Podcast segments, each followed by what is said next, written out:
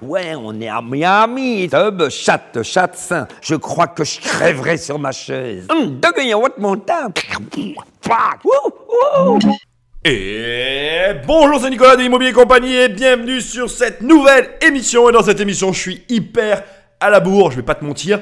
Je sais pas si tu le sens là, le podcast tu l'as dans les mains, il est tout chaud, il brûle, il a été fait euh, sur l'instant. J'ai cliqué, j'ai mis en ligne, enfin bref, je suis à la bourre. Je vais être franc avec toi. Au départ, je voulais te faire euh, une émission sur les objectifs, le travail acharné, euh, les obsessions, les névroses, ce genre de trucs. Parce qu'en ce moment, en gros, je vais pas te faire genre, voilà, je vais pas te faire, je vais pas me faire plaindre quoi. Mais je fais des, j'ai une très grosse amplitude horaire et j'avoue, je n'ai pas pour autant euh, forcément beaucoup de temps pour faire tout ce que je veux faire dans mes journées. Et malgré tout, je t'assure que euh, je suis pas loin du 6h, 1h du matin quotidiennement. Je suis très fatigué. Ça s'entend un peu aussi à ma voix. Je suis désolé. Donc voilà, je vais pas faire euh, une très longue intro. Mais au demeurant, sur ce sujet-là, je voulais, je voulais déjà te dire que c'était au départ, on va dire, ce que je voulais, ce que je désirais faire comme émission. Et puis finalement, Bon, mais je t'avoue, un peu pris par le temps, j'ai très peu de temps là. Je vais partir en visite après ce podcast. Donc, euh, quand je vais finir cet enregistrement, je serai en visite pendant que tu vas l'écouter. Et donc, je me suis dit, en fouillant un peu dans les émissions qui sont euh, à sortir dans les prochains mois, semaines, journées, je suis tombé sur cette interview de Fabrice Lucchini que je voulais faire. Je sais pas si tu te rappelles, au moment où j'avais fait celle de Jamel Debbouze. Bref, bref, bref, nous y sommes. Et euh, sans plus de transition, on va attaquer avec à la fois donc le sujet que je voulais te faire, euh, les objectifs et la vision des choses qu'on on va avoir de, de, ce qu'on veut réaliser dans nos vies et comment on met en place tout ça pour y arriver sur un fond de Fabrice Lucchini que j'adore littéralement et en t'expliquant en parallèle un peu ben, comment on arrive à atteindre ces objectifs. J'espère que tu vas aimer cette émission. C'est un format un petit peu hybride. On est dans les nouvelles saisons. On revient sur les anciens formats. Encore une fois, désolé, j'ai beaucoup de travail, donc euh, j'ai fait de mon mieux. Mais voilà. Au demeurant, et euh, sans plus attendre, on attaque. Et comme d'habitude, tu sais ce que je m'apprête à te dire Oui Si tu veux participer... Non, c'est pas ça. si tu veux télécharger les 100 premières pages de mon livre Devenir riche sans argent, tu vas sur mon site immobiliercompagnie.com dans l'onglet Livres. Tu cliques, tu cliques et tu peux télécharger les 100 premières pages de mon livre gratuitement. Je te les offre, c'est un cadeau. Lis ces 100 premières pages, c'est vraiment, bah, c'est vraiment un excellent bouquin, quoi. Voilà. Et sinon, tu peux aller sur Amazon, la Fnac, tu tapes riche, je suis en première page. Et, euh, et, tu achètes le livre et tu le lis et tu verras, tu seras aussi très content du résultat. Si jamais tu veux pas lire des livres et puis que tu veux directement travailler avec moi parce que tu t'es dit ce mec peut changer ma vie et je peux changer ta vie, bah, tu vas toujours dans sur immobiliercompagnie.com dans l'onglet programme. Il y a un programme qui s'appelle 1 million. C'est aussi simple que ça. Et c'est très simple, je t'aide à avoir un million d'euros en immobilier. Alors, tu peux te dire, ouais, machin, un million d'euros, non, ne rêve pas, je te les fais pas avoir sur ton compte, je te les fais pas gagner au loto, je te les fais avoir en immobilier, ça veut dire avec des crédits, et ça veut dire que tu vas devoir bosser pour les avoir. Mais, crois-moi, avec euh, mes 20 années d'expérience en immobilier, un million d'euros, c'est largement réalisable. C'est l'objectif de tous les débutants. Si tu es débutant, ben, tu ne le sais pas, mais c'est ce que tu devrais chercher à obtenir. Enfin, pour finir, tu le sais, ces podcasts, ben, sans toi, ils n'existent pas. Donc, merci d'être là. Mais pour m'aider dans le référencement, eh laisse-moi des étoiles et un commentaire là où tu écoutes cette émission. Et surtout, prends le téléphone d'un ami et abonne-le sauvagement à l'émission parce que c'est complètement normal comme comportement. Je veux dire, on fait tous ça dans la vie, quoi. Tu vois un gars et tu dis, vas-y, donne-moi ton téléphone, euh, je vais t'abonner à l'émission de Nicolas, tu verras, c'est un mec sympa. Fais-le parce que moi je le fais tout le temps et ça fait plaisir, tu vois. Voilà. Allez, sans plus attendre, Fabrice, je te laisse la parole. Ah oui, non, c'est vrai. C'est quoi la question déjà? Euh, C'est quoi la chose la plus folle que vous ayez fait dans votre vie? Je suis pas du tout un être fou, moi. Je déteste la folie. Un acteur, c'est le contraire de la folie. Des gens parlant des fois de, de, de, de, de maman de télévision, les gens disent il est complètement fou. Quand je serai à ce poste de directeur de France 2, tout le monde sera rassuré, car je veux fédérer. Je suis pas fou du tout.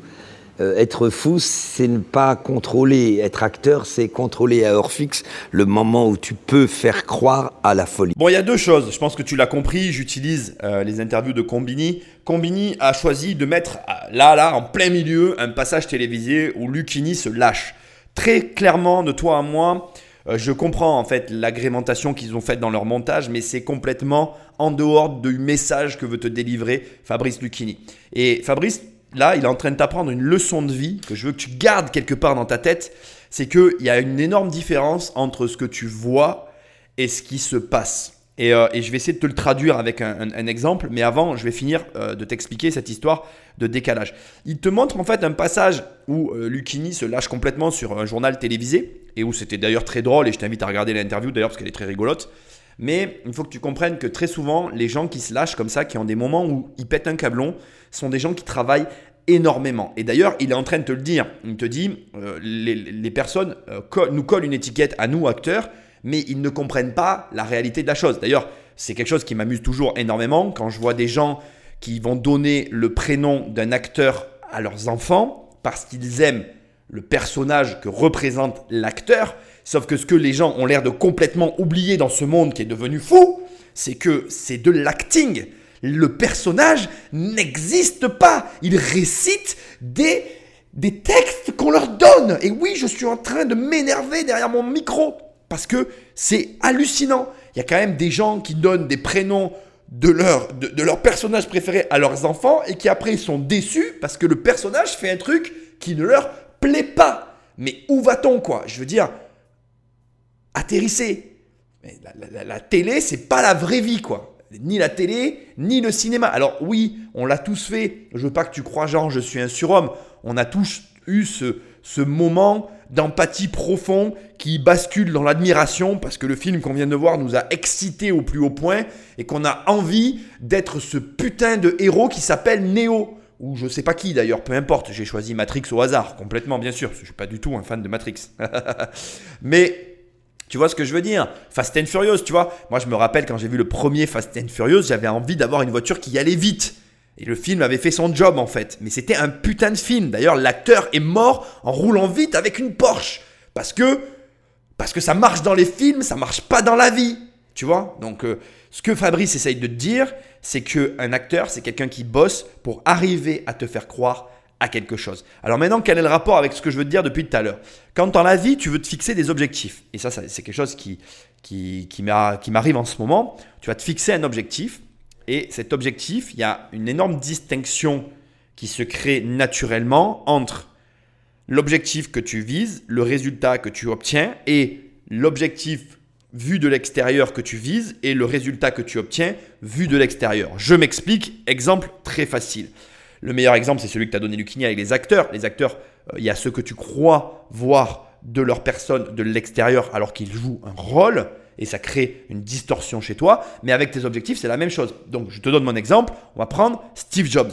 Steve Jobs, il veut euh, toucher le monde entier et le changer avec ses téléphones. Il a créé l'iPhone et en fait, avec l'iPhone, il veut révolutionner le monde. Ok, il essaye de révolutionner le monde. Sauf qu'il faut que tu saches une chose Steve Jobs ne révolutionne pas le monde. Apple n'est pas le vendeur de téléphones numéro un dans le monde. La marque qui vend le plus de téléphones dans le monde, c'est Huawei. Je ne sais pas comment il faut dire. H-U-A-W-E-I. Après, derrière, tu as Samsung. Je crois qu'Apple est le quatrième. Je ne sais jamais qui est le troisième. Bref, on n'est pas là pour, je suis pas un mec qui fait de la technologie, tu chercheras sur Internet, mais ce n'est pas Apple. Apple, par contre, est l'entreprise la plus rentable au monde. Alors, on en vient maintenant au point que j'essaie de te mettre en avant tout à l'heure sur cette première partie. Ça veut dire que quand tu te fixes un objectif, ça, tu, tu déjà, tu, il y a de grandes chances que tu l'atteignes pas. On va en parler tout à l'heure dans un instant. Mais surtout, et ça c'est vraiment le point essentiel, il y a ce que toi tu fais et il y a ce que les gens perçoivent. Et je trouve que ce qu'il vient de dire est, totalement dans, dans, dans, le sujet que je voulais aborder dans cette émission, c'est que comme Steve Jobs voulait vendre le plus de téléphones, il n'a pas réussi, même s'il a été l'entreprise qui a le plus vendu d'appareils. Alors il faut savoir que l'appareil le plus vendu chez Apple, c'est l'iPhone 11 à ce jour, et juste avant, après, c'était l'iPhone 6. Mais ce que toi, tu dois retenir, c'est qu'il y a une énorme distinction entre ce que tu penses faire et ce que tu fais réellement. Et puis du coup, ça crée aussi des résultats assez euh, étranges. Ça fait que tu as des gens comme Steve Jobs qui n'étaient pas fiers de ce qu'il faisait, enfin pas toujours, qui n'étaient pas toujours satisfaits de ce qu'il réalisait, alors qu'il y a plein de gens qui, à leur place, auraient été totalement satisfaits. Ce qui m'amène sur un point hyper intéressant que met très bien en avant Fabrice Lucchini dès l'introduction de tout ça, c'est qu'en fait, lui, ce qu'il essaye de te mettre en avant, c'est que en réalité, eh bien, euh, il y a une forme de travail derrière tout ça qui ne peut pas être détaché finalement du résultat qu'on obtient et jusqu'où es-tu prêt à aller? Pour réussir à obtenir ce que tu convoites Telle est la question. Et d'ailleurs, en parlant de questions, euh, Monsieur Lucchini, mais avant tout, votre don à vous, c'est de pouvoir jouer avec les mots. Genre, le don, il en faut un tout petit peu, j'en ai un tout petit peu. Mais c'est pas ça qui fait qu'à un moment, on peut être sur scène euh, à la Porte Saint-Martin devant 1150 personnes tous les soirs. C'est quoi alors?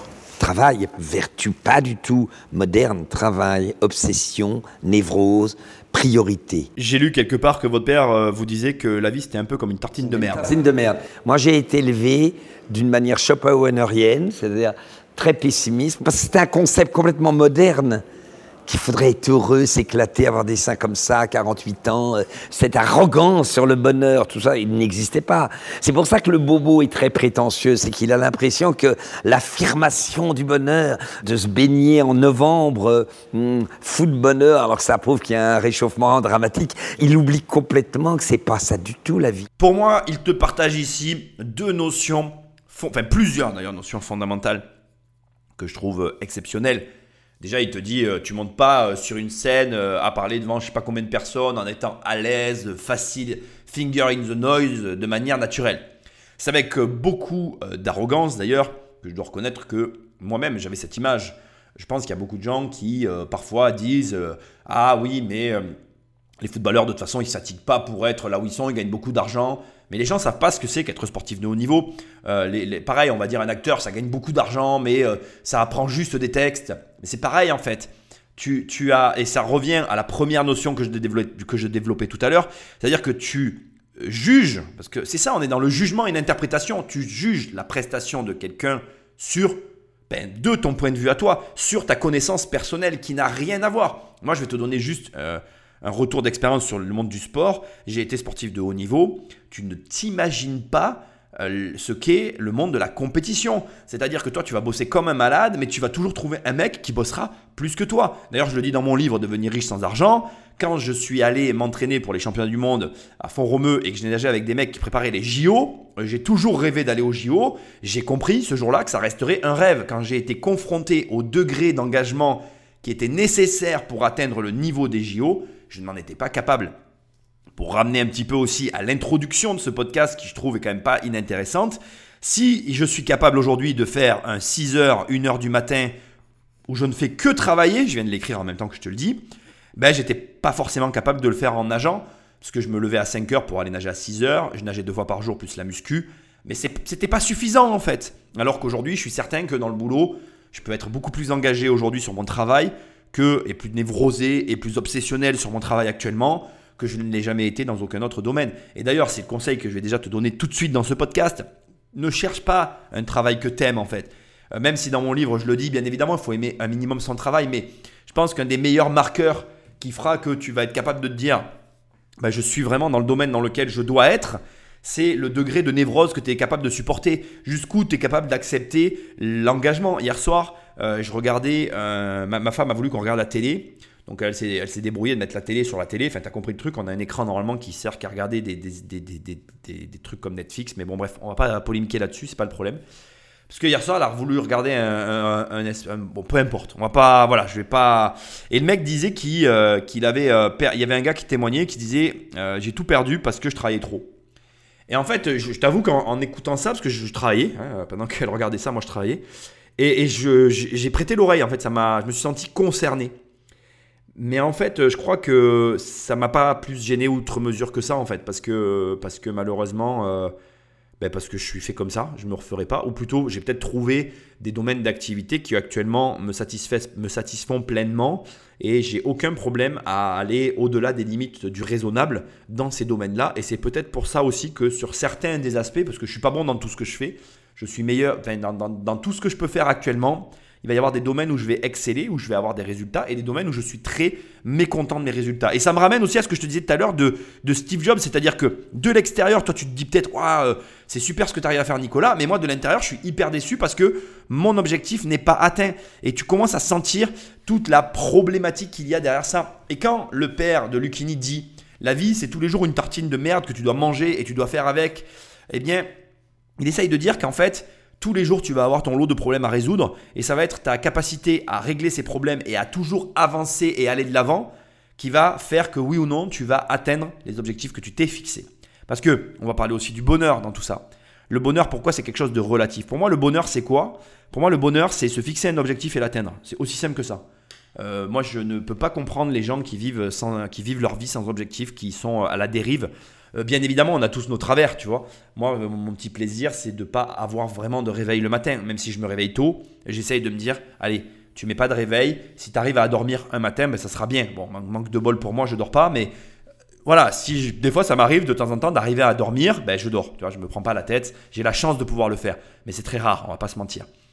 Donc voilà, ce que, ce voulait dire le père de Lucini, et je trouve ça hyper intéressant, c'est qu'il te dit en gros, tu vas être obligé de gérer avec les problèmes, libre à toi de les manger ou pas, parce que ce qui n'est pas dit dans la phrase, mais qui je trouve a une profondeur sans fond, c'est que la vie c'est tous les jours une tantine de merde, t'es pas obligé de la manger, mais si tu la manges pas, elle sera là, elle se représentera demain matin.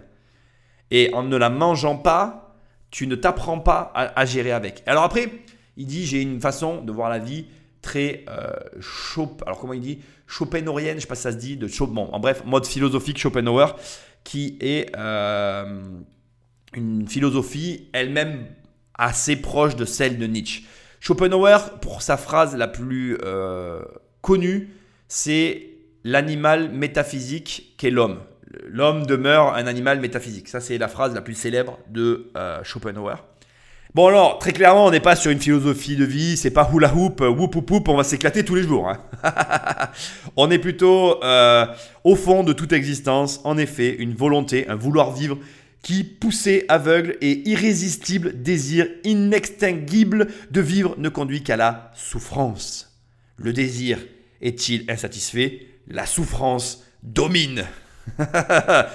Bon, je suis désolé, hein, j'égaye pas ta journée avec ce genre de déclaration, mais comme il dit, voilà, on est, euh, on est vraiment sur quelque chose de pas très gai. La tendance atteint-elle au contraire sa satisfaction? Alors l'ennui l'emporte. ce pessimiste, ce pessimisme, pardon, Nietzsche le mettra à distance, l'impression de bonheur vrai devenant, dans son optique, plénitude de sentiments et non pas simple négativité. Donc en gros, euh, voilà, Schopenhauer, c'est vraiment, euh, c'est pas la vie en rose, c'est plutôt la vie en noir. Mais du coup, bon voilà, on est, on est vraiment dans une philosophie de vie qui dit que, en gros, tu vas souffrir. Bon voilà, c'est ça la vie, c'est de la souffrance à répétition. Mais si tu arrives à faire avec, tu verras, tu t'y habitueras et ça sera plus aussi terrible que ce que ça peut paraître. Au final, si on y réfléchit deux secondes, toi à moi, c'est une manière de voir la vie qui prémunit vachement l'individu. Parce que si tu pars du principe que tout ce qui va t'arriver est mal, si il ne peut rien t'arriver de bien, et eh bien quand il se produit quelque chose de bien, à mon humble avis, t'es vachement plus heureux. Donc, euh, monsieur Lucchini, euh, comment on s'en sort de cette éducation un peu pessimiste, un peu pas très. Euh, tu vois? On n'en sort jamais. On doit tout à nos parents. Voilà, je vais vous dire un truc hyper conventionnel. C'est la phrase de Nietzsche tout n'est qu'héritage. J'ai tous les défauts qu'on veut, mais j'ai deux petites qualités. Je blesse peu les gens. Et surtout, je me sens jamais hiérarchiquement différent de mon milieu. J'ai été à l'école à 12 ans en cours. J'étais à Barbès, j'étais avec les Arabes, avec les Juifs. Dans ce passage, je vais vraiment me concentrer sur le tout n'est qu'héritage. Le reste m'intéresse pas trop. Et je vais mettre en avant un point, une croyance que je développe de plus en plus et qui je crois, enfin qui je pense, pardon, mais tu m'as compris, euh, est réellement un point central de nos vies à tous. Euh, je pense qu'en fait, nos vies, en ce moment, j'ai une, étrange croyance. Tu sais, bon, là, je viens de passer comme toi la, la, période des vœux, donc j'ai souhaité les vœux. Et dans mon entourage, il y a une personne. C'est vrai que euh, cette personne, elle a tout le temps une succession de, de malheur qui s'abat sur elle. Je le reconnais. Hein.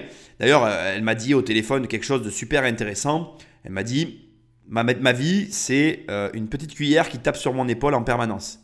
Le coup de la petite cuillère me fait pas mal, mais tous les jours, tous les jours, tous les jours, tout le temps, d'avoir cette, cette, espèce de battement sur l'épaule, je le supporte plus en fait. Donc c'était sa réponse pour me dire ça devient agaçant. Au point où elle arrive même plus à voir, tu sais, les, les bons côtés qui lui arrivent dans la vie. Si c'est ce qui t'arrive, je vais te donner une de mes grandes théories euh, qui est, euh, à mon humble avis, à prendre justement dans le sens de l'héritage qu'est en train de dire M. Lucchini là, qui est vraiment vrai pour le coup. Fabrice Lucchini dit tout n'est qu'héritage, héritage de nos parents, etc. Je suis pas totalement d'accord. Je crois que c'est Kant qui disait que, il y a un philosophe qui disait que, en fait, tu, pouvais euh, réellement revenir sur l'éducation de tes parents. Et moi, je pense que c'est vrai. Et ça, c'est un autre débat.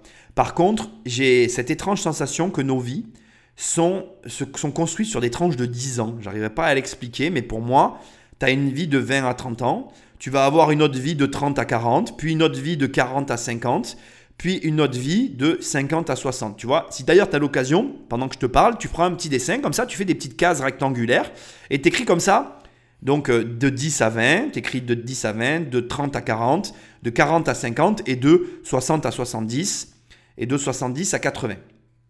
Ça te fait une, une espèce de grande droite. Et pour moi, en fait, tes actions de tes 20 à 30 auront des répercussions sur tes 30 à 40. C'est ton héritage. Tes actions de 30 à 40 auront des répercussions sur tes 40 à 50. Tes actions de tes 40 à 50, etc. jusqu'à la fin de ta vie. Pour, toujours pour moi, dans ma croyance personnelle que je partage avec toi, il y a une espèce de grande droite qui, est longitude et qui va en dessous de, cette, de, cette, de d'âge, qui va être par exemple la nourriture, donc ce que tu manges, l'hygiène de vie, qui ça a un impact hyper long, long terme que tu ne peux pas, euh, que tu ne peux pas, comment dirais-je, euh, que tu ne peux pas estimer parce que c'est clairement les intérêts composés. C'est-à-dire qu'en gros, si tu manges de la merde tout le temps, ben forcément tu le payeras sur les petites tranches de vie que tu as au-dessus. Si tu n'as pas d'hygiène de vie tout le temps, ben tu le payeras sur les tranches de vie au-dessus.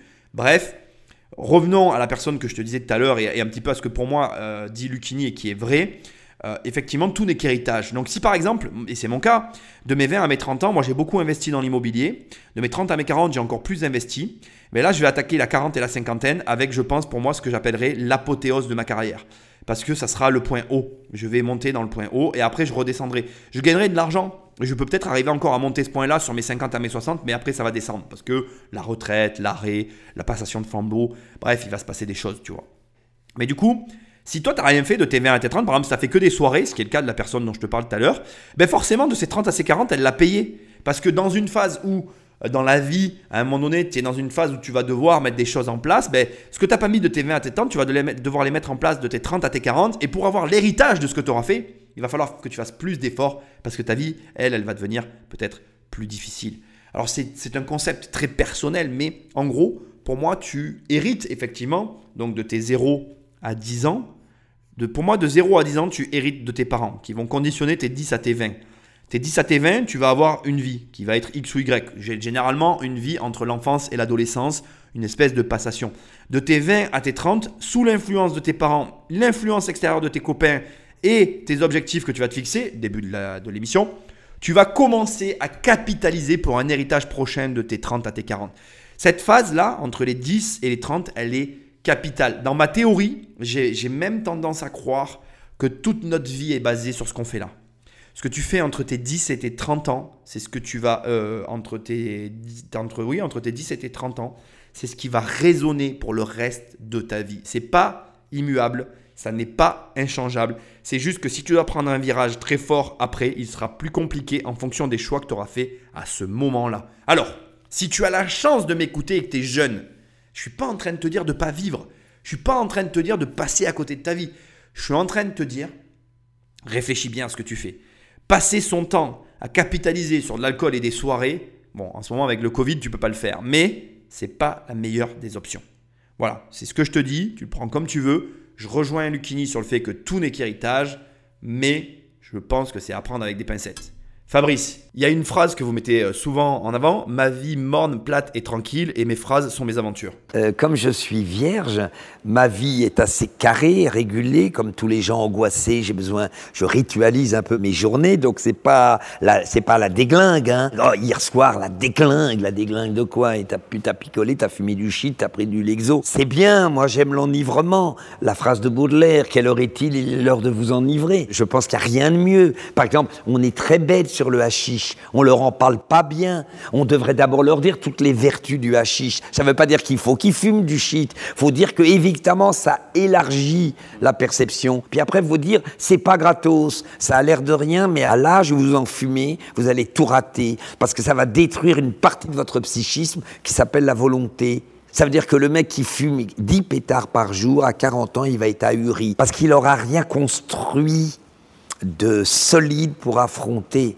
la vie. Et à 17 ans, c'est très mauvais parce que tu construis ton identité et ça peut créer ce qui m'est arrivé, des grands, grands de phase anxiogène, de tachycardie, parce que le shit, c'est un développeur de conscience, donc on peut aller très mal. Faut le dire.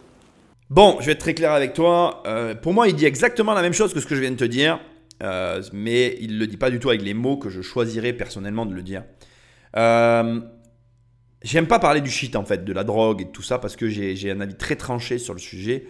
Et euh, lui, met en avant, effectivement, d'une façon très différente de la mienne, euh, des arguments qui font mouche. Euh, notamment sur le côté fumer du shit, ça élargit les perceptions. Je suis pas forcément d'accord avec ça, mais je pense pas être la meilleure personne avec qui en parler. par contre, ce qu'il dit ensuite, je suis d'accord avec lui. Il dit ça fait des personnes à 40 ans qui, qui n'ont pas de volonté. Et s'il y a une chose à retenir dans ce qu'il est en train de te dire et dans l'émission qu'on est en train de construire tous les deux, c'est bien que la volonté est mère de la réussite. Et la réussite, si on part de la définition que j'ai dès le départ cadrée dans cette émission, à savoir réussir, c'est atteindre son objectif, alors pour réussir, il te faut de la volonté. Et la volonté, c'est la capacité que tu vas avoir à te dire, ben, par exemple, euh, aujourd'hui, je vais faire 6h, 1h du matin et je vais le faire tous les jours jusqu'à ce que j'ai atteint mon objectif. Pourquoi? Parce que j'ai envie de réussir ma vie. Parce que réussir ma vie, c'est atteindre mon objectif. Tu peux ne pas être d'accord avec ce que je viens de te dire, mais c'est une formule qui marche. Il n'y a pas de, il n'y a pas de magie en fait, il n'y a pas de secret. Même moi, quand je te dis que je vais t'aider à obtenir un million d'euros de patrimoine et que je te dis c'est facile, c'est facile. Pourquoi? Parce que je vais te montrer qu'en travaillant, c'est facile de l'avoir. Maintenant, peut-être que tu n'as pas envie d'entendre le en travaillant. Peut-être que tu as, juste envie d'entendre le c'est facile. Mais la facilité ne peut venir que du travail. Je vais te dire un truc. Quand je m'entraînais énormément à la natation pour avoir pour faire une compétition, ce n'était jamais le jour de la compétition à l'échauffement que se jouait le temps que j'allais faire. Je vais te le dire autrement. J'arrivais toujours le jour de la compète. Tu avais toujours des copains des, amis, des machins qui étaient là et qui euh, avaient besoin de s'échauffer, qui avaient besoin de l'entraîneur pour prendre des chronos, pour faire ci, pour faire ça. Mais en fait, le travail, tu l'as fait ou tu l'as pas fait. C'est pas le jour de la compète que tu vas réussir. Il y avait un nageur de ma génération qui m'a fait rêver, Popov, euh, que je connaissais, que je suivais, que voilà, qui était vraiment particulier. Euh, et il avait une singularité, ce nageur c'est que quand il arrivait à l'entraînement, il jouait. C'est-à-dire que quand il arrivait à l'entraînement, il s'amusait pendant l'échauffement. En natation, quand tu vas pour nager, tu as, des heures d'échauffement avant la compète et tu as des horaires où tu as les épreuves. Mais pendant l'échauffement, il faisait des sauts dans l'eau, il crachait de l'eau sur les concurrents, il faisait chier tout le monde en fait, le mec. Et en fait, pour lui, la compète, elle se jouait dans la chambre d'appel. Le mec s'asseyait en face de la personne qui devait bouffer et il le regardait et beaucoup de gens te diraient, y compris moi, qu'en fait, il gagnait la compète dans la chambre d'appel. Et ce que j'essaye de te dire, c'est que la vie, c'est ça en fait. C'est ta capacité à te préparer à ce que tu veux réaliser. Et donc pour ça, il va te falloir de la volonté, de l'abnégation, de l'obsession, du travail, tout un tas d'éléments. Et le shit n'est pas cet élément dont tu as besoin. Et quand je te parlais tout à l'heure d'héritage, si de tes 20 à 30 ans, tu as passé ton fric dans, dans le shit, quel héritage va te laisser la drogue? Rien, à part des souvenirs. Alors bien évidemment, c'est un débat qu'on pourrait avoir autour d'un feu ou d'une bière ou de je ne sais quoi pendant des heures. Parce que ben, les instants de vie, c'est ce qu'on va amener dans notre tombe. Les instants de vie, c'est ce que tu vas avoir dans ta tombe. Qu'est-ce qui va te rester? Ben, Les souvenirs. Mais quels sont les souvenirs que tu veux récolter? Moi, mes souvenirs aujourd'hui me conviennent très bien. Maintenant, je ne suis pas là pour juger tes souvenirs. Je ne suis pas là pour te dire fais ce que je te dis. J'essaye juste de te montrer que pour atteindre un objectif, il va te falloir de la volonté. Volonté égale travail, obsession. Et à un moment donné, il n'y a pas de mystère en fait. Et si tu veux avoir, ou en tout cas vivre, cette notion d'héritage dont je suis en train de te parler, et c'est de l'auto-héritage dont je te parle, Autant Lucchini, lui, te parle d'héritage de parents, mais dans cette deuxième partie, il te dit clairement la même chose que moi. Il te dit, si tu fais les mauvais choix en étant jeune, à 40 ans, tu payeras le prix ben, de quelque chose que tu ne veux pas. Ou en tout cas, qui ne te convient pas. Pourquoi, à ton avis Moi, c'est mon opinion. Pourquoi il y a des crises de la quarantaine Pourquoi il y a des crises de la cinquantaine? Parce qu'à un moment donné, tu vas te retrouver face à ça. Et crois-moi, je ne veux pas que tu te retrouves face à ça. Alors je sais que cette émission, elle peut te paraître bizarre, mais c'était bizarrement pour moi, ça fait répétition, mais je crois que c'est l'émission que j'avais envie de faire. Et là, Lucini, il met réellement devant ton nez, en fait, ben, la seule et unique réalité que nous vivons tous, le produit de nos choix, euh, est parfois assez difficile à vivre parce qu'à des moments d'existence, on se retrouve ben, tout simplement face à la vie, parfois aussi face à la mort. Et quand ces moments-là, quand euh, on commence à devoir payer le prix de ce qu'on a fait, ou en tout cas euh, revenir sur notre vie et récolter un petit peu la valeur de nos choix, mais on se dit, euh, putain, j'aurais peut-être pas dû faire ça comme ça. Et dès l'instant que tu commences à avoir ces phrases-là dans ta tête, à avoir des regrets, bien crois-moi, c'est pas bon en fait et tu ne dois pas agir pour des regrets. Bon, je me suis complètement égaré. Je crois que je vais mettre cette émission dans la spiritualité. J'espère que tu as suivi mon idée parce que je me perds un peu. Fabrice, euh, je vais me recentrer sur vous. Est-ce que euh, vous vous dites parfois, quand euh, quand vous vous retournez sur votre passé, comment j'en suis arrivé là en fait? Moi, je comprends rien à ce qui s'est passé. Hein. Il y a 13 ans, on m'a viré de l'école. J'arrivais même pas à comprendre passif-actif, tu vois. Et puis, alors, les mathématiques, quand les gens disaient si X dit, déjà, je disais mais pourquoi il me dit X, X? Donc, j'ai été viré, j'ai eu le certificat d'études. C'est un truc que personne n'a maintenant. C'est même pas le brevet. Hein. À 14 ans, maman m'a emmené dans, un autobus et on m'a mis coiffeur. Je suis tombé chez des coiffeurs de gens riches. J'ai vu plein d'homos, plein de meufs qui n'étaient pas encore. Euh, mais déjà, il y avait l'obsession de épilation, Marlène Jobert, le maillot, j'ai tout vu pendant dix ans. Il y avait des meufs qui étaient à Walp toute la journée. Et comme j'avais l'air d'un ange, je ne faisais pas d'efforts. Donc je me tirais sur la tige dix fois par jour. Ce qui fait qu'on m'a envoyé à 16 ans en sanatorium parce que je voyais des soutifs, des slips toute la journée, tu comprends Les femmes se déshabillaient à 14 ans, t'as le périnée en état. Tu vois ce que je veux dire? Bon, et puis je parlais beaucoup, j'étais pas doué pour la coiffure. Puis je lisais. Puis il y a des gens qui m'ont invité à dîner. J'ai eu un dépucelage sur je peux pas t'en parler, à 16 ans, euh, avec une chanteuse. Et puis après, 17-18 euh, ans, on m'a donné un petit rôle. Et puis après, je suis parti en Inde. Et puis après, je suis revenu. Puis j'ai eu le cours de théâtre. Pendant 15 ans, personne ne voulait de moi. Les gens disaient, mais qu'est-ce que c'est que ce phrasé? C'est un homo, mais qu'est-ce que c'est que ce nu? Et donc, j'ai été coursier je faisais Perceval d'Éric Romer et puis je livrais des plats le midi et la nuit. Et puis Perceval a été un bide et je suis resté 6 ans, 7 ans sans aucun coup de fil. De 70 à 85, ça a été un peu un tunnel. Mmh. Donc ça allait pas bien. Et puis en 85, j'ai eu un coup de bol, j'ai fait Les Nuits de la pleine lune. Et j'ai fait un des plus grands metteurs en scène français. Et maintenant, me voilà avec des beaux films. Et je découvre la sexualité, je découvre Céline en même temps, je découvre les milieux sociaux puisque je suis d'un milieu très modeste. J'habite à Barbès, on me jette dans les quartiers chics, les meufs me donnent des pourboires énormes près de ma tub parce que j'avais 15 ans, j'étais mignon et on te mettait un pourboire donc je sentais leurs mains très très proches de ma tub. Voilà, c'était l'époque folle du pub Renault, du drugstore, des Weston, j'avais des Weston, je travaillais comme un fou la nuit. C'est-à-dire que ma vie a pris un sens, ma vie est devenue géniale quand j'ai compris moi qui errais, qui arrivais des années 70, qui fumait du shit, qui partait à Katmandou, apprenti à 14 ans, je voyais des meufs à poil partout. Et à 20 ans, j'ai eu un miracle, je suis rentré dans un cours de théâtre. Sincèrement, je crois que tu peux écouter ce passage en boucle, mais quand je te dis en boucle, c'est genre euh, repasse-le toi en fait.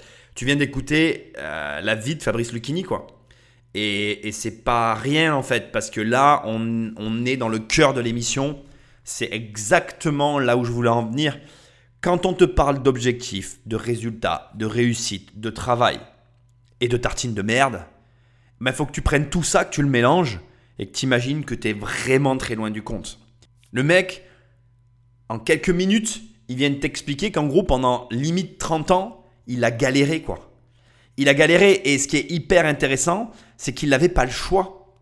C'est que au départ, il commence en te disant mais moi, j'avais rien en fait. Quand on me dit X, je comprenais pas pourquoi déjà X en fait. Le gars était déjà en train de t'expliquer que X plus 2 égale machin, euh, euh, euh, équation à deux inconnus ou à un inconnu, il faut faire une multiplication pour trouver le résultat. Mais moi, j'ai pas compris pourquoi X en fait. Pourquoi on a choisi X? Ça te montre déjà que, bon, au-delà du fait qu'on soit face à quelqu'un qui a une sensibilité hors norme et qui a besoin de comprendre des choses, parce que le prof va lui dire, c'est X, ça aurait pu être autre chose. Mais non, mais tu as choisi X pourquoi? Bon, bref, tu m'as compris. Mais au-delà de ça, il faut aller aussi comprendre qu'il y a cette absence de choix au départ. Et ça, c'est clairement ce que je reproche actuellement à ce phénomène de société qui dit, et je me sens proche de Fabrice Lucchini en toute modestie et euh, sans prétendre être au niveau de ce mec-là, euh, je me sens proche dans, dans, dans, ce, dans cet aspect, il n'y a, a pas le choix. Personnellement, si je suis entrepreneur, c'est pas par choix en fait. J'ai pas honte de le dire. En séminaire, dans plein de moments, j'en rigole aujourd'hui. Mais euh, pendant très longtemps dans ma vie, j'aurais voulu avoir l'opportunité de pouvoir avoir un travail. Parce qu'il y a eu des moments tellement difficiles. Il faut que tu saches, et je, le dirai jamais assez, dans mon livre Devenir riche sans argent, euh, il y a les pires moments qui ont été enlevés. Donc les pires moments ont été censurés. On m'a dit écoute c'est trop, je peux pas mettre ça dans le livre parce que euh, c'est pas bon. Et il y a les meilleurs moments qui ont été censurés parce qu'on m'a dit dans les deux extrêmes que c'était trop en fait. On m'a dit non mais ça c'est pas possible, c'est trop. Voilà, ça fait pas réel en fait.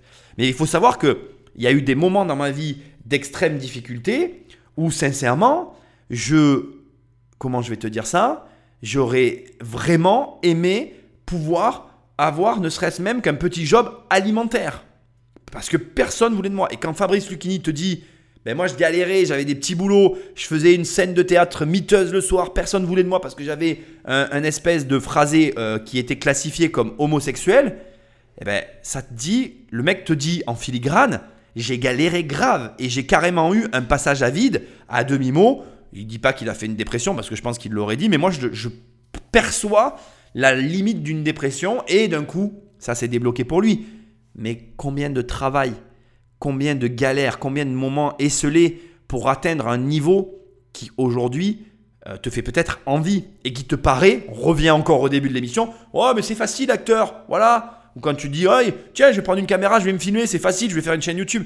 Tout est facile en fait. Regarde, d'ailleurs, cette émission est très rigolote, elle est tournée complètement euh, à l'arraché parce que là je dois partir en visite, j'ai deux heures de route pour aller faire une visite, j'aurai peut-être pas le temps de la monter au retour, je suis là à regarder l'heure en même temps que je te la fais mais je veux quand même te délivrer de la qualité, je sais absolument pas quand est-ce que je vais réussir à la mettre en ligne.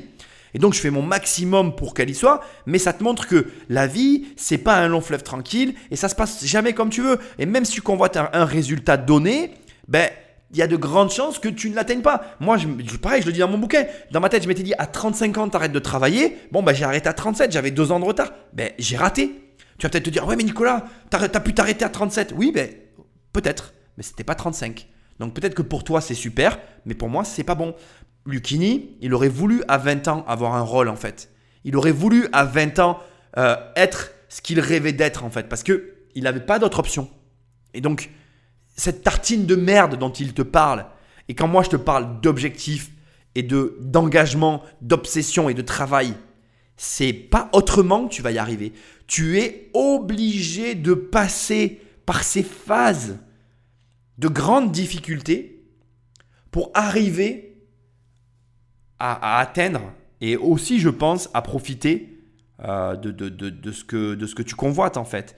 Et il n'y a pas de raccourci pour ça.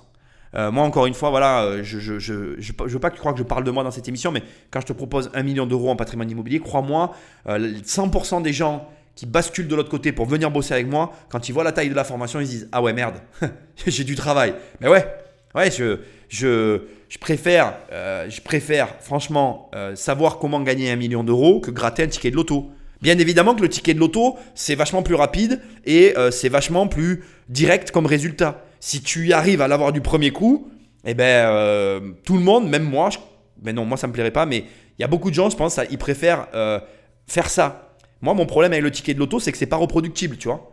Mais il y a des gens, ça leur va très bien en fait, parce qu'ils veulent juste avoir l'argent, puis on n'en parle plus. Mais ils passent à côté de tout ça. Lucini, Lucini, si il arrive, si à un moment donné on arrive à une forme d'épanouissement, c'est parce que pour être épanoui, il faut avoir bouffer cette tartine de merde en fait. Parce que tu peux pas apprécier le moment à sa juste valeur si pour l'obtenir, il n'y a pas eu cette difficulté. Ça m'amène aussi sur un sujet inattendu, je pense, mais que je dois te dire, ne donne pas trop à tes enfants. Moi, je donne rien à ma fille. Je le dis en toute franchise, hein. j'ai pas de honte à le dire. Je ne donne, à part de l'amour, elle n'a rien de moi. Rien. Ça doit même peut-être un petit peu choquer ma femme d'ailleurs. Mais je m'en fiche en fait. Parce que c'est pas en lui donnant que je l'aiderai. C'est justement en l'affamant. Moi, ma fille, je vais l'affamer. Elle va avoir faim. Elle va avoir faim. Très, très faim. Elle n'aura pas ce qu'elle veut, en fait. Elle aura juste le chemin. Et je regarderai si elle est prête à le prendre ou non. Et si elle ne le prend pas, mais je ne l'aiderai pas. Je l'aiderai encore moins. Et si elle le prend, je l'aiderai pas comme tu le peut-être l'imagines en fait. J'aurais peut-être même tendance à lui mettre des bâtons dans les roues pour voir si la motivation est au rendez-vous. Bref, sujet d'une autre euh, émission peut-être. Toujours est-il que Fabrice Lucchini connaît euh, des phrases de livres par cœur. C'est un obsédé du travail, un acharné, mais à un niveau euh, largement supérieur au mien, au tien, à tout ça. Et écoute-le, on a encore des choses à apprendre. J'avais 17 ans, on m'a donné ce livre, j'avais jamais lu de livre et j'ai vu cette phrase. Ma mère me conduisait à l'hôpital en pleurnichant. Elle acceptait l'accident de ma mort. Non seulement elle consentait, mais elle se demandait si j'avais autant de résignation qu'elle-même. Ça a commencé comme ça. Et j'ai trouvé que c'était pas de la littérature. Ça parlait de, la, de ma vie et de la vie, donc j'étais bouleversé. Et je me suis à la- mis à l'apprendre par cœur. L'obsession. L'obsession, elle est puissante. Jusqu'où es-tu allé dans un domaine, peu importe lequel, euh, pour justement intégrer ce domaine à ta vie Euh, Voilà, jusqu'où es-tu prêt à aller? Comme je te l'ai dit tout à l'heure, et là vraiment on touche la quintessence du truc, tu vois bien que le mec est, touché par quelque chose. Et je suis quelqu'un d'obsessionnel, j'ai pas honte de le dire. Euh, mon meilleur ami Vincent, s'il écoute ce podcast, t'as qu'à lui demander. J'ai eu une passion pour No Doubt à un moment donné. Il y a une musique, je crois que Vincent il peut plus l'écouter. C'était lunaire en fait. Je l'écoutais euh, genre en boucle tous les jours pendant des mois. Et même encore aujourd'hui, je peux l'écouter. Je peux être, obsessionnel. Alors, c'est des comportements euh, un petit peu bizarres hein, pour ton entourage. Euh, moi, des fois, ma femme, c'est pareil. Quand je bascule dans une obsession sur quelque chose, ça peut être très, très, très problématique. Et je le reconnais. Mais pour toi, ça doit être un curseur. Fabrice Lucchini, toutes ces personnes euh, qui deviennent obsessionnelles le deviennent parce qu'elles sont happées par quelque chose. Et si tu ne sais pas comment trouver tes objectifs, comment t'engager dans quelque chose ou comment te diriger dans une direction euh, X ou Y dans ta vie, l'obsession est à mes yeux le meilleur marqueur possible. Si tu es capable de devenir obsessionnel sans que ça t'impacte, presque quand ça devient normal. Moi, je t'assure que même encore aujourd'hui, hein, tu me remets No Doubt, j'écoute tranquille. Lui, euh, son bouquin là dont il parle, qu'il connaît par cœur, je suis sûr qu'il le lit encore. Et pourtant, il le connaît par cœur. Eh bien, quand tu peux devenir obsessionnel à ce point-là sur quelque chose, que ça te pose pas de problème et que c'est ok, ben tu tiens quelque chose. Cherche l'obsession, cherche la, la- le point qui va déranger les autres et qui pour toi sera normal. Et tu seras dans le milieu dans lequel tu dois te trouver. Je ne vais pas m'étaler plus sur le sujet, je l'ai déjà dit plusieurs fois. À ce stade, euh, on lui demande donc qu'est-ce qui, qu'est-ce qui est arrivé, Monsieur Lucchini, quand vous avez découvert James Brown. L'organique, le génie américain et le génie de l'Afrique. Il a réconcilié tout simplement par et les deux continents afro-américains. James Brown, ça a été euh, ma référence. Je suis resté des heures à les observer, danser. Bon, je vais pas euh, épiloguer deux heures sur ce passage. Euh, L'observation reste aujourd'hui humainement une des meilleures façons d'apprendre. Tu peux observer les gens et reproduire ce qu'ils font. Ça reste quand même une méthodologie de travail qui est très très efficace. Les enfants apprennent comme ça, les adultes apprennent comme ça. Euh, Il y a plein de façons. Euh, L'important c'est d'apprendre. Je crois que moi je vais pas polémiquer. Tant que tu apprends des choses tous les jours, c'est ce qui compte. Ce qui est intéressant, c'est de voir quand même que à tout niveau, tu peux être épris de passion, d'admiration pour euh, d'autres personnes. Et j'ai jamais, je pense pas que, je suis pas la personne qui va te pousser à admirer X ou Y personne, mais je suis la personne qui va te pousser à observer et à apprendre. Là, euh, ça, ça- sort du cadre de l'émission, donc je vais pas euh, rester de- des heures sur ce sujet-là. Mais ce qui est intéressant, c'est de voir que il a quand même nourri aussi durant toute sa carrière ses passions. Il a nourri son envie et son intérêt pour d'autres formes de culture et d'art et d'art et de formes d'art pour lui-même se nourrir et nourrir son propre art en fait. Et je crois que quelque part, c'est mon opinion, je pense qu'il faut être capable euh, justement de se dire que quand les choses ne marchent pas, on s'ouvre, on se nourrit et on essaye de s'améliorer. Pourquoi? Parce que tu la connais cette image du mec qui creuse pour aller chercher de l'or? Et en fait on le voit repartir et il s'est arrêté à quelques centimètres de, du comment on appelle? Il s'est arrêté à quelques centimètres du gisement d'or en fait. Et si il avait fait preuve juste d'un petit peu plus de volonté, juste d'un petit peu plus de patience, il le trouvait et en dessous par un autre chemin plus long, un espèce de bargeot, il arrive et lui il trouve l'or en fait. Et je sais pas si tu as déjà vu cette image, elle est très rigolote parce que je trouve qu'elle résume assez bien la vie. Et pourquoi tu as des barjots qui vont aller plus loin et tu as des mecs qui vont s'arrêter et faire demi-tour? Eh bien justement pour l'élément que vient de donner Lucini qui est très contre-intuitif, c'est d'être capable à un moment donné de se dire, bon ben ok, euh, j'y arrive pas, il va falloir que je me donne de l'entrain, il va falloir que je me nourrisse d'autres choses pour quand même trouver la force de rester, à continuer de faire ce que je fais. Et c'est très difficile. Hein euh, pourquoi j'avais envie de te faire une émission sur les objectifs? Parce que là, euh, moi je travaille comme un acharné sur plusieurs projets en ce moment. Ça fait plusieurs échecs que j'essuie sur des projets qui sont assez durs à vivre. Et bien pourtant, il faut que je continue. Et donc je suis en train de, de, me renourrir d'autres choses, d'autres éléments et de chercher des solutions pour me donner de la baume au cœur parce qu'il ne faut pas que j'arrête en fait. Parce que j'ai cette image en tête et je me dis, ben, peut-être que je suis à côté du gisement en fait et que ce n'est pas le moment de faire demi-tour. Et donc garde cette image en tête, nourris-toi en permanence pour justement garder cette force d'avancer. Et d'ailleurs, il faut cette force d'avancer, mais là, euh, bon, à des moments comme M. Lucchini, quand, quand les sommets, c'est l'inverse. Lui, il va lui falloir une certaine forme de modestie pour être capable de continuer à travailler parce que c'est très marrant la réussite. Parce qu'il y a l'avant, donc euh, le, le, moment où on cherche à réussir, et puis il y a l'après, le moment où on a réussi. Et il y a deux erreurs très courantes. Il y a la première dont je viens de parler pendant deux heures, dont je te parle depuis le départ, c'est là, on arrive au bout, donc euh, tu, essayes de réussir et tu t'arrêtes trop tôt, juste avant le moment où tu allais réussir. Mais t'as, j'ai réussi, bim, je prends la grosse tête et bam, je me viande. Donc là, on, Monsieur Lucchini, comment on fait pour rester modeste et garder les pieds sur terre? Euh, J'ai une structure psychique assez malheureuse tu comprends, la vanité, l'infatuation, ça va avec euh, une sorte de bonne humeur sur soi-même. Mais ça ne veut pas dire que, que ce métier ne te rend pas cinglé. Ça ne peut pas être autrement. Et vous avez déjà eu l'impression d'être à la limite d'être cinglé? Sioran dit toute tête qui se laisse applaudir est une ordure. Hmm. Tu vois, nous, on se fait applaudir quand même. C'est construit, le comédien, sur une structure très fragile parce que il dépend de l'encouragement des autres. Et il faut essayer dans sa vie quotidienne d'avoir une vie très très simple, pas frimée. Et il faut pas perdre d'horizon qu'on n'est que des interprètes. Voilà. Bon ben voilà, en gros il vient de dire que je suis une ordure, hein, parce que bon j'ai fait quelques séminaires, je me suis fait applaudir. Hein. je rigole, on s'en fout, c'est de l'humour.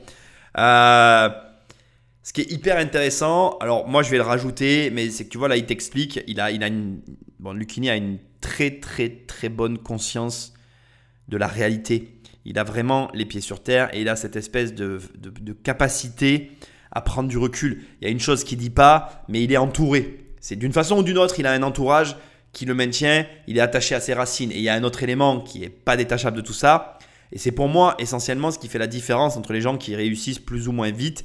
Les gens qui galèrent un peu plus ont tendance à avoir un peu plus les pieds sur terre. La galère te fait euh, conserver les pieds sur terre. Alors c'est pas vraiment vrai. Je connais des gens qui n'ont pas galéré, qui ont eu des réussites assez éclairs et qui ont gardé aussi les pieds sur terre. Ça existe, il hein, faut pas croire. Dans, la vie, tout existe. C'est pas ça le propos.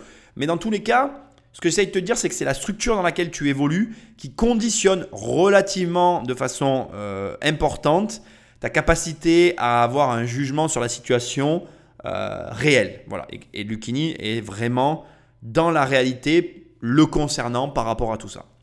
Donc c'est vraiment très marrant de voir que finalement le secret pour perdurer, c'est effectivement de ne pas prendre la grosse tête et d'avoir cette capacité à garder ou en tout cas à conserver une forme de conscience sur ce que l'on est réellement.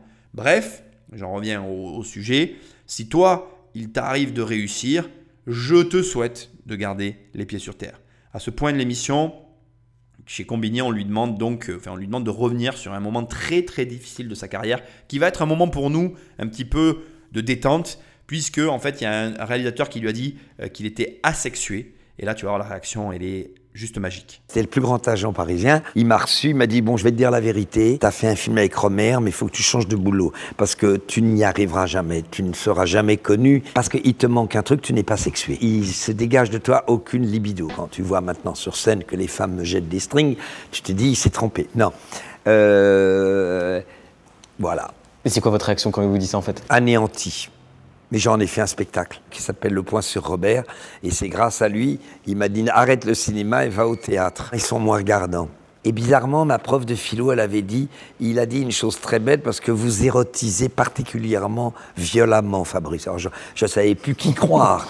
La prof de philo qui me disait que j'érotisais. Puis après, j'ai lu la phrase de Duras, les femmes jouissent d'abord par l'oreille. Ce qui est plutôt rassurant pour toi qui n'as pas un physique comme moi, spectaculaire, disons, par rapport aux Marseillais, au niveau muscle. Bon, euh, on va parler des Marseillais dans un instant. Ça sera la, l'avant-dernière partie. On arrive à la fin de l'émission.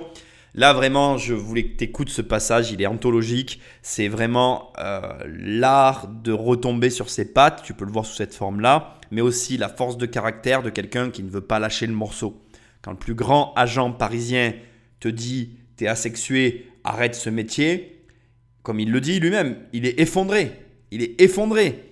Quand un banquier, euh, quand 18 banquiers me disent non pour un projet immobilier, je suis 18 fois effondré. On en revient à ce que je te disais tout à l'heure. Qu'est-ce qui fait que un mec plutôt qu'un autre va continuer? Pose-toi cette question-là. Encore une fois, tout est dans l'émission. Apprendre les livres par cœur, obsessionnel, travailleur. Il n'y a pas de secret. Et là, on le voit. Et qu'est-ce qu'il fait le gars? Il en fait un spectacle. Il peut lui dire merci. Parce qu'au final, il a fait du pire moment le meilleur. Et encore une fois, je veux te resituer du pourquoi je fais cette émission. Dans ma vie en ce moment, j'ai su des échecs et je suis pas content parce que j'atteins pas mes objectifs comme je veux les atteindre. Et je pourrais baisser les bras. Dans ta vie, peut-être qu'il y a des galères et tu pourrais baisser les bras. Et là, on a Fabrice Lucchini qui nous dit J'étais effondré, mais c'est pas grave. Je me suis pris par la main, j'ai redressé la barre et j'ai fait de ce moment de vie un spectacle qui a car donc dis-toi que quand tu fais des choses dans la vie, tu les fais pour une raison X ou Y, tu te retrouves à cet endroit-là ben, parce que tu l'as voulu à un moment donné, tu l'as choisi, tu l'as voulu. Et donc, au lieu de baisser les bras, au lieu de te contenter de ce nom qui te fout dans le caca, dans, le, hein, dans la merde, mais comme il disait tout à l'heure, mange ta tartine de merde, ravale ta fierté et avance garçon, avance. Si tu as un objectif, T'as pas le droit de lâcher. Parce que je crois que c'est, encore une fois, hein, réussir sa vie, c'est atteindre ses objectifs. Je ne peux pas les fixer à ta place, mais si je peux te donner un conseil, c'est de ne pas lâcher. Je vais te le redire plus fort, tu ne dois pas lâcher. C'est essentiel, on ne lâche jamais. Alors maintenant, on écoute ce qu'il a à dire sur les Marseillais. Bah j'aime parce que c'est des corps. Les meufs sont sidérantes et les mecs sont étonnants. Ils sont toujours dès 5 heures du mat en short avec le moule tub. Les meufs, elles sont déjà en paire énorme, maquillées, les cheveux, elles se lèvent, elles sont déjà oh je me sens chafouin tout ça. Et ça fait des mois que je regarde et j'ai pas compris les enjeux. J'arrive pas bien à comprendre pourquoi ils s'engueulent tout le temps. Et tu vois toute une époque de gens et j'en ai parlé au petit journal, et maintenant ils m'envoient tous, c'est merveilleux. Viens Fabrice, et viens à Marseille, on te paye le voyage. Donc je vais finir par un jour venir à Marseille, dans les Marseillais. Et en même temps, vous dites que c'est le déclin de l'Occident, donc vous voulez en même temps participer à cette émission. Le déclin de l'Occident, euh, c'est une métaphore, c'est qu'il y a tous les symptômes d'une société sans idéologie, autre que avoir une rep énorme, un string très très petit, une, paire de fesses énorme, et puis un mec qui est toujours prêt à l'avoir en l'air à la seconde, et des conflits, du bon sens, de la camaraderie. Il y a une forme de tragédie antique à l'intérieur de ces pièces-là. Bien évidemment, je ne suis pas d'accord avec la tragédie antique, mais par contre sur le déclin de l'Occident, je vais le rejoindre. C'est l'occasion pour moi simplement de te dire un article du New York, Times que je gardais dans un coin, parce que j'ai envie de le partager, et euh, vraiment, euh, je ne suis pas euh, du style à critiquer mon pays ou quoi que ce soit, mais je reconnais que l'un des problèmes, euh, l'un des problèmes de ce monde, de notre monde actuel, réside, enfin en tout cas dans notre pays, et en tout cas touché par, par cette espèce de, de ce que je vais te, de, truc que j'ai lu du New York Times. Donc la France, je te, là je te lis le New York Times. Hein. La France incarne tout ce que les fanatiques religieux du monde détestent. La joie de vivre par une myriade de petites choses, le parfum d'une tasse de café et des croissants le matin, de belles femmes en robes souriantes, libre dans la rue, l'odeur du pain chaud, une bouteille de vin que l'on partage entre amis, quelques gouttes de parfum, les enfants qui jouent dans les jardins du Luxembourg, le droit de ne croire en aucun dieu, de se moquer des calories, de flirter, fumer et apprécier le sexe hors mariage, de prendre des vacances, de lire n'importe quel livre, d'aller à l'école gratuitement, jouer, rire, se disputer, se moquer des prélats comme des politiciens, de ne pas se soucier de la vie après la mort. Aucun pays sur Terre n'a de meilleure définition de la vie que les Français. Voilà. C'était un article que j'avais, euh, qui m'avait marqué en fait, que je gardais dans un coin, parce qu'effectivement, je me disais, c'est vrai que bon, je ne vais pas critiquer ma propre euh, patrie, mais euh, c'est un peu tout et n'importe quoi aujourd'hui quand même. Hein. Alors les Marseillais, c'est un petit peu la quintessence du truc. Je les critique pas, parce que entre nous, au vu de ce que te propose la France, Aujourd'hui, la France, pour un mec comme moi, dans un petit village, ça te propose quoi? 1200 ou 1300 euros par mois? Je sais pas ce que j'aurais fait avec ça. Il a fallu que je me débrouille par mes propres moyens pour arriver à quelque chose d'un petit peu mieux euh, et de légèrement différent aussi, c'est vrai, du modèle actuel.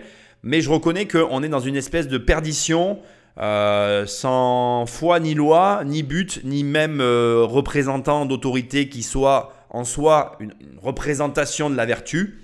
Donc euh, voilà, je dis pas que l'article est vrai, je dis juste que il n'est pas faux non plus. Allez, sans plus de transition, on écoute la suite. C'était une parenthèse euh, un petit peu bizarre au milieu de tout ça parce que ce qu'il dit sur les Marseillais, ça m'a évoqué cet article. Voilà, ne m'en veux pas, mais quelque part je le pense un peu. Je me demandais aussi si euh, quand vous avez quand vous arrêtez en fait de vous produire, vous avez des pauses entre des tournages ou des spectacles. Oui. vous êtes dans quel état? Dégradé. Vous avez besoin de ça en fait. Bah, j'ai besoin de travailler. J'ai la chance d'avoir quand même énormément de gens qui viennent à 18h30 tous les soirs écouter du Peggy. C'est le principal finalement aussi que vous aimez faire, c'est-à-dire pas faire le, professeur mais être au moins pédagogue. Et oui, c'est un peu incompréhensible parce que j'ai quitté l'école tellement tôt et Bernard Pivot m'avait dit qu'il aurait aimé avoir un prof de littérature comme moi, c'est quand même totalement troublant. Et ça vous a jamais traversé l'esprit de, le faire en fait, de, devenir prof? Bah non, maintenant que je le fais, dis donc, euh, les profs ils ont des élèves, ils payent pas, c'est gratos, ils gueulent, ils t'insultent, ouais, t'en vas et enculé, tout ça avec moi, il n'y en a pas un qui bouge. Je me voyais pas euh, finir sans te donner le point négatif, parce que toute chose a un point négatif. Et effectivement, euh, là, ce qu'il est en train de te dire, c'est la réalité. Le défaut de tout ça, c'est bien évidemment bah, que quand euh, tu es complètement névrosé de ton travail, complètement obsédé par ton boulot, et eh ben, quand tu travailles plus, tu es démonté en fait. Tu es, une épave, tu es échoué, tu es là, tu sais pas pourquoi, tu sais plus quoi faire de tes journées, tu tu, ça roule pas quoi, tu vois, tu es, là, tu, tu, comprends pas en fait. Tu te dis, mais attends, mais euh, moi c'est vrai que je ne sais pas quoi faire d'un temps libre sans travail. Euh, voilà, c'est assez déprimant hein, de parler comme ça, mais c'est la réalité. Je sais quoi faire. Euh, ben si, je vais aller faire du sport, tu vois. Mais et je vais et je vais aborder le sport en mode compétition. Donc tu vois, je suis c'est vraiment le défaut du truc, mais là je le ramène à moi, mais en le ramenant à toutes les acharnés du boulot, c'est la même chose. Et il faut être capable d'arriver à sortir de cet état-là. Là-dessus, j'ai aucun conseil à te donner parce que je suis très mauvais. Euh, je pense que s'il y a bien dans tout ce que je viens d'essayer de te transmettre dans cette émission quelque chose qui doit être rajouté, c'est comment on arrive à modérer tout ce que moi je t'ai donné, parce que je suis un, grand excessif, acharné, euh, malado, compulsif, euh, complètement taré du truc. Mais euh, j'ai totalement conscience que c'est absolument pas sain et que c'est absolument pas la bonne solution. C'est la bonne solution sur une courte période, mais sur des longues périodes comme je le fais moi, ça n'est pas du tout euh, normal. Donc je, compte sur la vie pour me donner une claque et me, faire m'arrêter, mais je, compte sur toi pour trouver quelqu'un pour te dire non attends écoute pas complètement ce mec parce qu'il est un peu fou regarde il y a ça qui marche aussi pour arriver à tempérer le truc donc euh, débrouille-toi avec tes passions, tes amis, ta famille, euh, bref, tous les gens que tu aimes autour de toi pour arriver à trouver un échappatoire. Moi j'y arrive aussi, je vais pas faire genre. Aujourd'hui j'aime bien partir en vacances. Il faut savoir qu'avant de rencontrer ma femme, je prenais même pas de vacances en fait. Je ne m'arrêtais jamais pour ainsi dire. Je savais même pas euh, qu'est-ce que c'était des vacances, ça ne m'intéressait pas. Je sais pas une fierté, c'est juste que c'était pas dans mon ADN. Aujourd'hui, j'apprécie, j'avoue que j'apprécie et je cherche à en avoir. Bon, même si en ce moment, hein, toi-même, tu sais, la situation n'est pas propice, n'est-ce pas, aux vacances. Je vais te laisser la fin de l'interview pour finir parce que je l'ai trouvé super.